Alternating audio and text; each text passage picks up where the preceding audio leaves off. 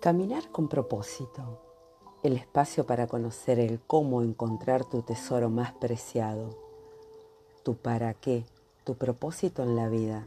Soy Claudia Ferrari y te estoy compartiendo mi camino en la búsqueda del propósito. Y por estos días estamos compartiendo los cuatro acuerdos de Miguel Ruiz, un libro de la sabiduría tolteca y nos dice el autor, nacemos con la capacidad de aprender a soñar y los seres humanos que nos preceden nos enseñan a soñar de la forma en que lo hace la sociedad. ¿Y cómo es esto? Nosotros no escogemos la lengua, la religión, los valores, la moral. Eh, estaban ahí en el momento en que nacemos.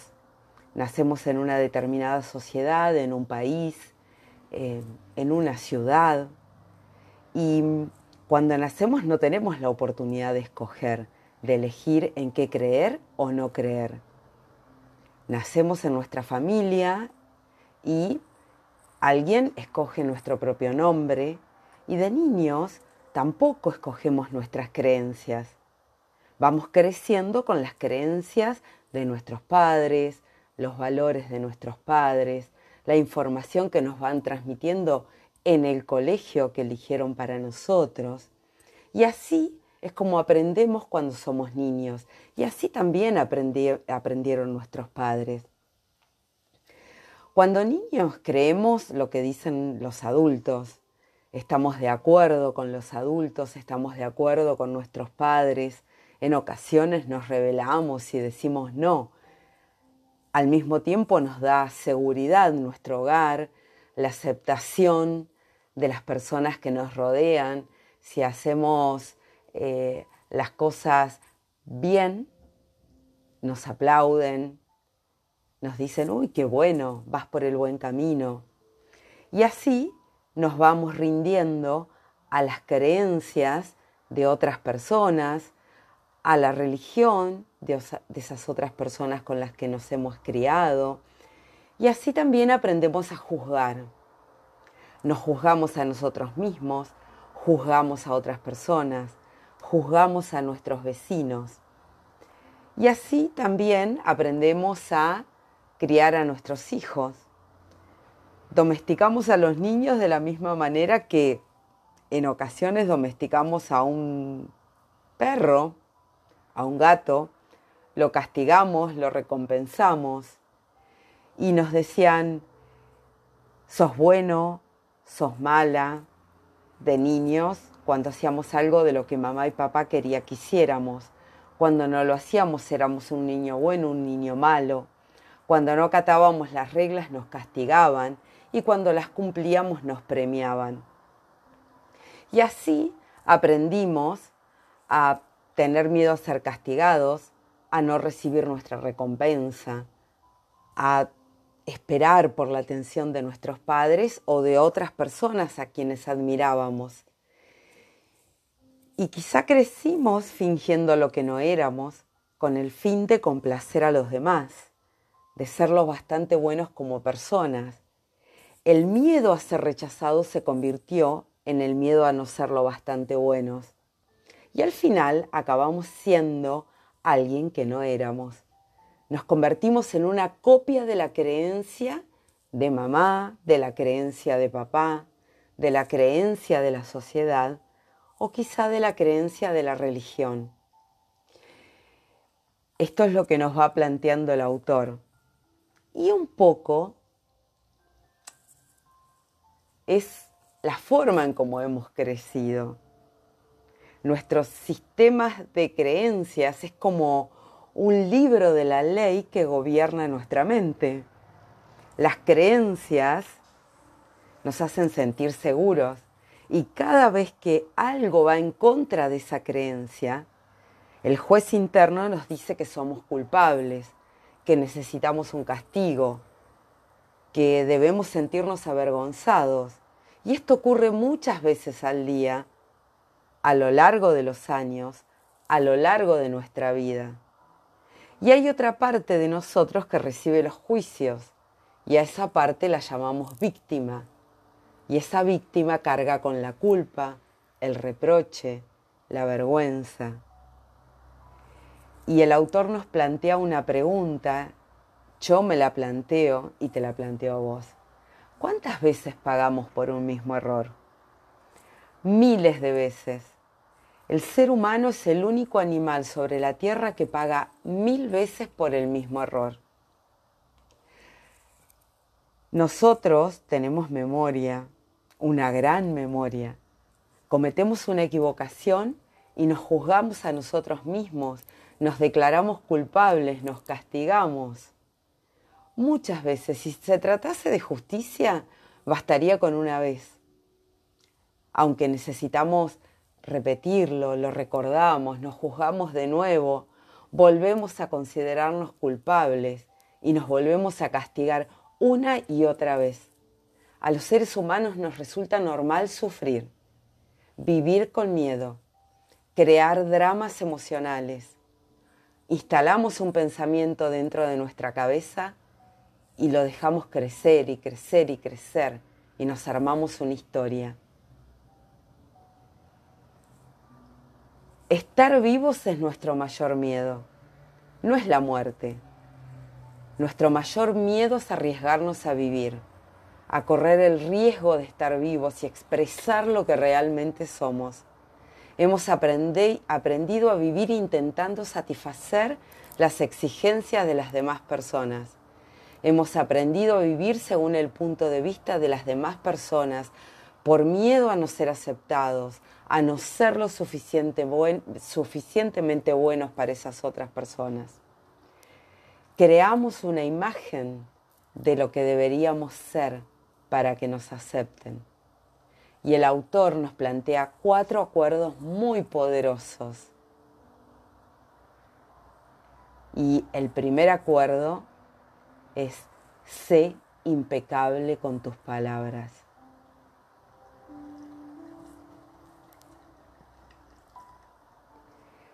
Qué ser impecable con tus palabras?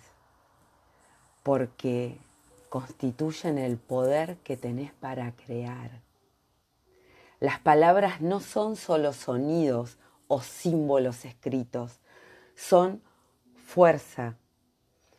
Constituyen el poder que tenés para expresar, para comunicar, para pensar, para crear los acontecimientos en tu vida. ¿Qué otro animal de planeta puede hablar, puede pensar? Es un poder enorme y al mismo tiempo un arma de doble filo. Pueden crear el sueño más hermoso o destruir todo lo que te rodea. Las palabras son como semillas y la mente humana es muy fértil Todas las mentes humanas son fértiles, pero solo para la clase de semillas para la que están preparadas. Lo importante es descubrir para qué clase de semilla es fértil nuestra mente y prepararla para recibir las semillas del amor. Una palabra es como un hechizo y los humanos utilizamos las palabras como magos de magia negra, hechizándonos unos a otros de manera imprudente. ¿Qué palabras utilizás para con vos mismo? ¿Qué te decís cada día? ¿Qué palabras elegís creer? ¿Qué palabras elegís crear? Cuando decidís que todo está mal o todo está bien, cuando decidís que te engañan, cuando aceptas absolutamente todo sin cuestionar.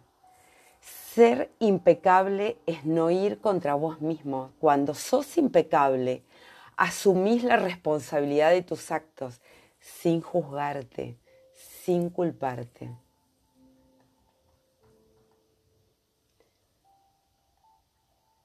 Cuando sos impecable, pedís lo que necesitas Decís que sí, decís que no, sin culparte, sin juzgarte. Podés elegir desde tu corazón, ser impecable con tus palabras. Y voy a concluir con una historia que el autor nos deja que es, a mi juicio, muy elocuente. Había una vez una mujer muy inteligente y de gran corazón. Esta mujer tenía una hija a la que adoraba. Una noche llegó a casa después de un duro día de trabajo, muy cansada, tensa, con un terrible dolor de cabeza. Quería paz y tranquilidad. Y su hija saltaba y cantaba alegremente, no era consciente de cómo se sentía su madre, estaba en su propio mundo, en su propio sueño, se sentía de maravilla, saltaba, cantaba cada vez más fuerte, expresando su alegría, su amor. Cantaba tan fuerte que el dolor de cabeza de su madre empeoró más, hasta que en un momento determinado la madre perdió el control, la miró muy enojada a su hija preciosa y le dijo, Cállate, tenés una voz horrible, ¿No podés estar callada? Lo cierto es que en ese momento la tolerancia de la mamá frente a cualquier ruido era inexistente. No era que la voz de su hija fuese horrible, pero la hija creyó lo que le dijo su madre y llegó a un acuerdo con ella misma. Después de esto no cantó más, porque creía que su voz era horrible y que iba a molestar a cualquier persona que la escuchase. En la escuela se volvió tímida y si le pedían que cantase se negaba a hacerlo. Incluso hablar delante de los demás se, se convirtió en algo difícil. Ese nuevo acuerdo hizo que todo cambiase para ella. Creyó que debía reprimir sus emociones para que la aceptasen, para que la amasen. Siempre que escuchamos una opinión y la creemos, llegamos a un acuerdo que pasa a formar parte de nuestro sistema de creencias. La niña creció y aunque tenía una voz bonita, nunca volvió a cantar. Desarrolló un complejo a causa de un hechizo, un hechizo lanzado por la persona a la que más quería, su propia madre, que no se dio cuenta lo que había hecho con sus palabras, no se dio cuenta que había utilizado magia negra, que había hechizado a su propia hija, desconocía el poder de sus palabras y por consiguiente no se la puede culpar. Hizo lo que su propia madre, su, su propio padre y otras personas habían hecho con ella, utilizar mal sus palabras. Ahora que esa niña creció, ahora que sos una niña grande y te das cuenta que tu mamá te hechizó con sus palabras, ¿qué vas a hacer con eso? ¿La vas a seguir culpando? ¿O vas a decidir cambiar tus propias palabras y ser impecable con tus propias palabras y romper el hechizo y hacer diferente respecto de las personas que te rodean y respecto de vos misma? ¿Vas a ser víctima o vas a ser protagonista? Tu mamá hizo lo que sabía hacer ahora que vos sabés, ¿qué vas a hacer con eso? ¿Vas a ser impecable con tus palabras? ¿Qué palabras te vas a decir para romper el hechizo? ¿Qué pensamientos vas a dejar que crezcan dentro de tu propia mente? Ser impecable con tus palabras. Estás a tiempo, estás a tiempo para construir tu propia creencia, tu propia conversación para transformar esas que te hacen daño, para ser feliz. Esto es caminar con propósito.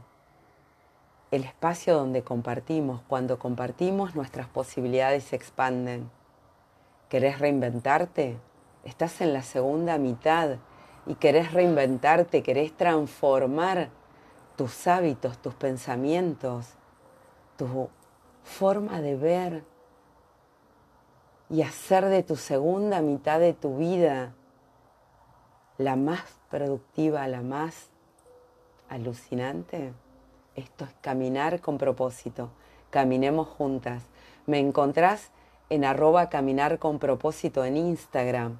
caminarconpropósito.gmail.com en el descargable de Instagram herramientas y te invito a conocer el nuevo programa Transformando tus hábitos.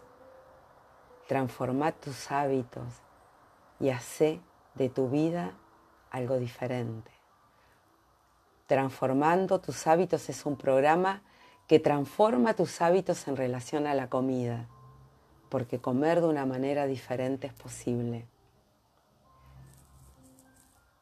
Bienvenida transformando tus hábitos y bienvenida a caminar con propósito.